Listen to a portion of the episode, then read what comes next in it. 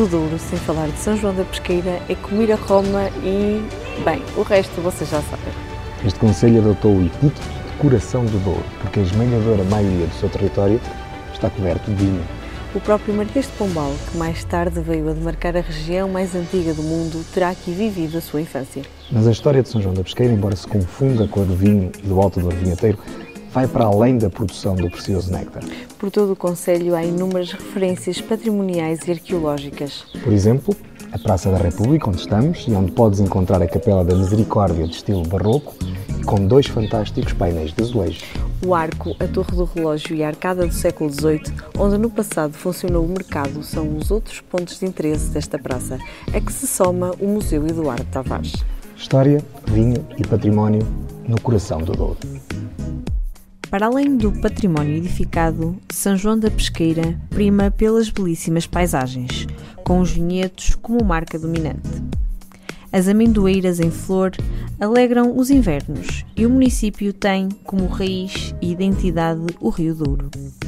A singularidade das paisagens é completada por povoações pitorescas encravadas nas encostas, vizinhas dos vinhedos nos sulcalcos de xisto. O Conselho é um dos maiores e melhores produtores de vinho fino ou generoso, mundialmente conhecido por Vinho do Porto. E é também onde se instalaram as primeiras empresas do setor com representatividade nacional. Este é o Conselho da região de Mercado do Douro, que apresenta a maior área na zona de influência do património mundial, reconhecido pela sua antiguidade, pelos seus terraços e pelo cruzamento de culturas. É esta conjugação de fatores que fazem dele o ex-libris da região do Douro. Classificado em 2001 como parte integrante do Alto Douro Vinheteiro Património Mundial, o Conselho de São João da Pesqueira prima pelo caráter de unicidade da paisagem construída, assente na cultura da vinha e do vinho e no cotidiano das populações, que aqui, diariamente, contribuem para a sua constante transformação. O povoamento de São João da Pesqueira remonta a tempos ancestrais. Prova disso são os inúmeros vestígios arqueológicos, palácios brazonados, igrejas seculares abonadas em história e cultura que testemunham diferentes épocas da humanidade. São João da Pesqueira detém o foral mais antigo de que há memória, atribuído pelo rei Fernando Magno nas datas de 1055 e 1065, constando já o vinho entre os tributos a pagar ao rei. Em pleno centro histórico de São João da Pesqueira encontra-se a Praça da República, onde pode contemplar um harmonioso conjunto de património histórico e monumental recuperado a nível de fachadas e pavimentos. Destaca-se aqui a Capela da Misericórdia com uma fachada barroca revestida com dois painéis de azulejo representando Cristo e a Samaritana e Cristo curando o enfermo.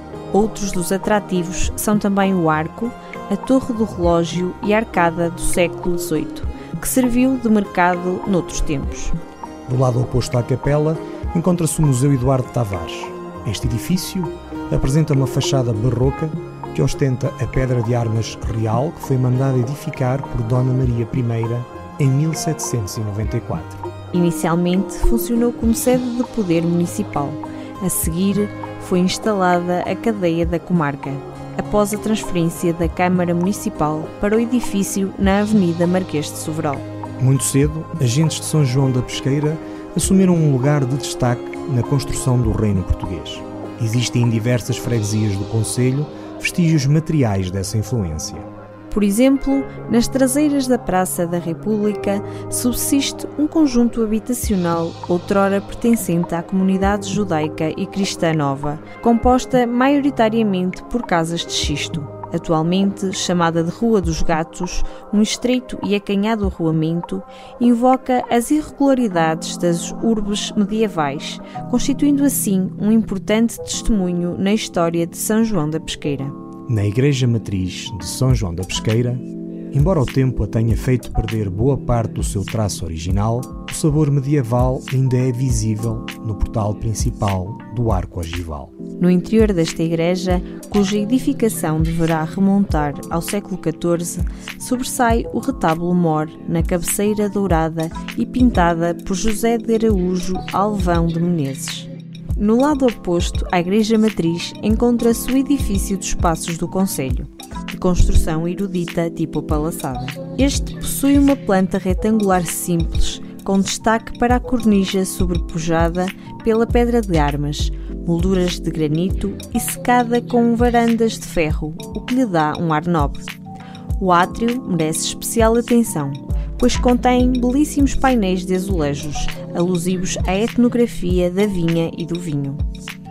O Museu do Vinho de São João da Pesqueira, cuja temática se foca no vinho e na vinha, dá ênfase aos produtos e atividades da região do Douro.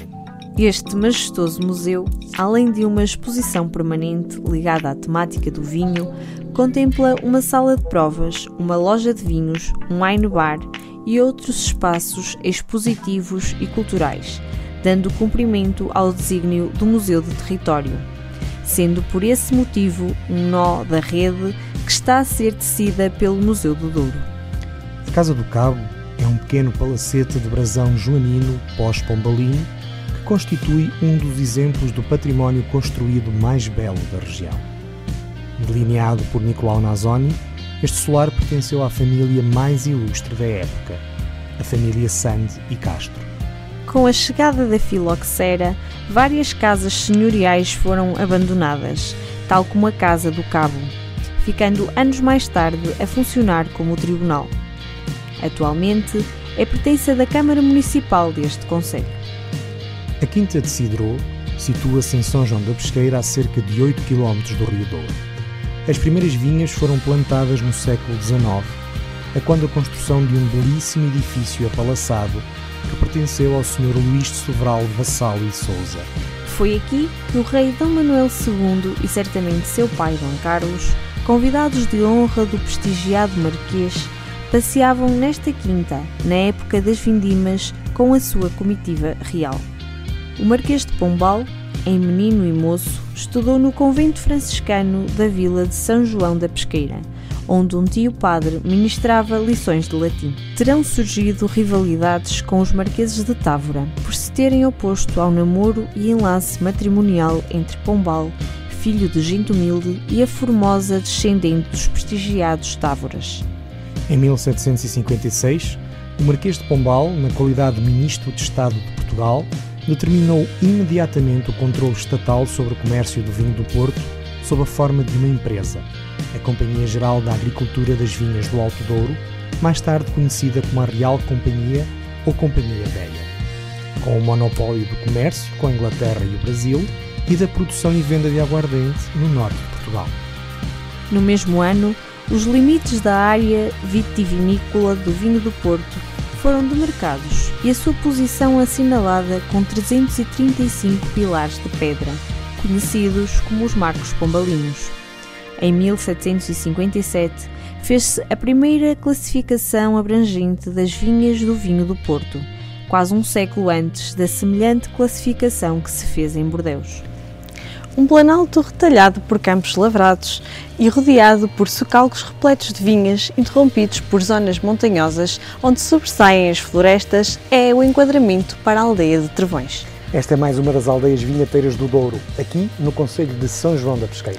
O número de capelas e ermidas, todas elas encerrando ricas tradições, são reflexo de uma comunidade muito religiosa. No Museu Etnográfico, as memórias de um povo, as suas raízes e as suas tradições são preservadas. Alguns solares compõem a imagem de Trevões. E é daqui que saem algumas das melhores colheitas que originam alguns dos melhores vinhos da região marcada do Douro. A origem do topónimo tem levantado alguma controvérsia. Diversos documentos atribuem-lhe o nome de Trovões. Outros documentos, porém, denominam-na Trevões e assim surgem diversas teorias na tentativa de explicar a origem e evolução etimológica deste topónimo. Trevões tem referências patrimoniais que o definem como um todo. Ao longo das suas artérias é possível observar espaços, fragmentos e elementos patrimoniais de diversas épocas. A Igreja Paroquial de Trevões, Património Nacional, presta culto a Santa Marinha. A fundação medieval da igreja é indubitável tanto mais que, quando foi demolida a velha Torre Cineira, no século XVIII, foram encontradas pedras sigladas e com inscrições incorporadas na nova estrutura. O edifício, em excelente estado de conservação, apresenta uma fachada austera, onde se rasga grande portal de arco apontado, sobrepujado por janelão de traça setecentista. O edifício do Paço Episcopal, pertença dos bispos de Lamego, ergue-se em paralelo com a fachada norte da Igreja Matriz e foi mandado construir em 1777. A Casa do Adro foi mandada erguer em 1605 por Baltazar de Almeida Camilo. A fachada principal do edifício pontua oito janelas, sendo as do andar nobre da sacada com gradeamento em ferro folgado e as do písio térreo de guilhotina, gradeadas em peito de rola. Ao centro encontra-se um portal com duas volutas que sustentam o brasão de armas dos Almeidas, Coutinho e Camilo. O Museu de Trevões, com o objetivo de guardar a memória desta povoação, transmitindo aos seus habitantes a continuidade e diversidade local e mostrando-lhes as suas raízes e tradições, possui uma estrutura onde se recriam espaços ligados à vida da freguesia. A sua importância económica foi restaurada através do património cultural ligado ao contexto diocesano regional, que levou com que fosse criado um pequeno núcleo museológico com o objetivo de preservar e divulgar o património sacro de Trevões a toda a população e a todos aqueles que a visitam. A tradição diz que o nome de Paredes da Beira lhe foi dado por Dom Fernando, o Magno, rei de Leão não só pelos afloramentos graníticos que abundam em redor desta povoação, como também pelas ruínas de muitos muros e arranjos de pedra deste duro granito que aí se encontram. A sua história está intimamente ligada à própria formação do país. O mais antigo foral de que há memória no território lusíada é o foral do Rei Leão Dom Fernando, da segunda metade do século XI, concedido conjuntamente às vilas de Penela, Paredes da Beira, São João da Pesqueira, Linhares e Anciães. Nos tempos do Rei de Leão, os mouros dominavam toda esta região em paredes da beira, aproveitando o maciço granítico que constitui a elevação do terreno que protege a povoação, construindo um poderoso castelo. Nos seus arredores encontram-se numerosos vestígios de obras de defesa dos povos que aí habitavam. Desta localização e sistema defensivo resulta muito provavelmente a lenda e expressão bairrista dos habitantes de Paredes da Beira, que dizem ser esta a cidade do Sol e dos Sete Castelos, expressão consagrada agora na ordenação heráldica aprovada para a freguesia. Historicamente, há indicativos da existência de sete castelos nesta região, num raio de 3 km. Detalhe dourada do período barroco, a Igreja de Paredes da Beira é notável pela sua antiguidade e acredita-se ainda que terá sido um local onde foi anteriormente implementada uma mesquita mourisca.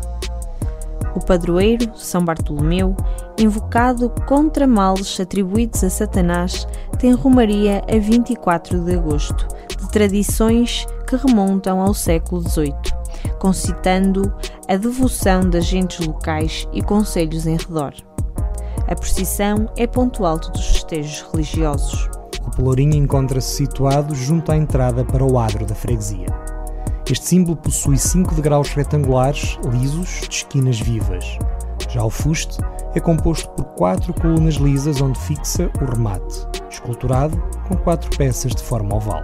O dolmen da Areita corresponde a um dos maiores monumentos do género existentes na Beira Alta, sendo composto por uma câmara poligonal sete esteios e corredor de médias dimensões. Cronologicamente, pelas suas características, artefatos encontrados e testes realizados, pode-se afirmar que se situa nos finais do quarto milénio antes de Cristo. São Xisto já praticamente não tem habitantes. Apesar da deslumbrante paisagem das mágicas ruelas desta aldeia, aqui a desertificação do interior já se sente há pelo menos uma década. Não deixa, contudo, de ser um local encantado. O xisto que caracteriza a aldeia contrasta com o granito que aflora na outra margem do rio. E ainda é possível visitar a capela, o mirante do Anjo Arrependido e a fonte centenária. Estamos bem perto do Cais da Ferradosa e da estação ferroviária, que em duas horas e meia liga ao Porto. Não há assim desculpa para que pelo menos uma tarde não seja bem passada neste idílico local esculpido pelo homem e pelos deuses. A aldeia de São Xisto na freguesia de Val de Figueira, está localizada num dos mais bonitos trechos da região do Oriense. Ocupa uma das falésias sobranceiras ao Rio Douro, xistosa e com um declive suave, em contraste com o caráter granítico e de grande declive da margem oposta, que mergulha abruptamente nas águas plácidas da barragem da Valeira. A recuperação que tem vindo a ser realizada na aldeia está praticamente concluída. Merecem uma atenção especial os muros de pedra e os chocalcos, os lagares de vinho e de azeite, o forno comunitário e a capela de São Xisto, o mirante do Anjo Arrependido e a fonte centenária. Historicamente, a povoação de Irvedosa do Douro terá nascido no lugar de Frei Estevão. No entanto, houve uma epidemia de formigas que obrigou a população a desviar-se para o local da atual localização. Juntamente com Casais do Douro, esta freguesia pertenceu ao couto de São Pedro das Águias, do qual recebeu afuramento em 1274. Ervedosa do Douro deixou de ser sede do Conselho em 1834, passando então a integrar São João da Pesqueira. A Igreja de São Vicente, reedificada em 1841, apresenta um magnífico trono em talha dourada barroca. No batistério podem observar-se imagens antigas de São Miguel e São Sebastião, cultos pré-nacionais. A paisagem a partir da Nacional 222 sobre o Rio Douro é deslumbrante e mesmo antes de chegar a Ervedosa, os olhos contemplam um cenário digno do paraíso dos deuses. A origem de Pereiros encontra-se na base do Monte da Senhora do Viso, onde ainda são visíveis as ruínas de algumas casas e de uma igreja da qual existe a pia batismal e a imagem de Nossa Senhora dos Prazeres, pertencentes ao lugar de Cobas, e que atualmente se encontram na igreja paroquial. A Igreja de Pereiros foi construída nos finais do século XVII e inícios do século XVIII, que constitui um magnífico templo com grande valor artístico e histórico. O Monte de São Salvador do Mundo, o Castelo Velho ou Ermo, teve as suas primeiras ocupações na pré-história, principalmente a partir dos finais do quarto milénio antes de Cristo o período do Neolítico final. A sua posição estratégica, o domínio visual de um vasto território, a proximidade de um bem e recurso natural como o Rio Douro, onde para além de existirem recursos piscatórios, passariam diversas manadas de animais, servem de argumentos pela procura e fixação neste local de comunidades recoletoras.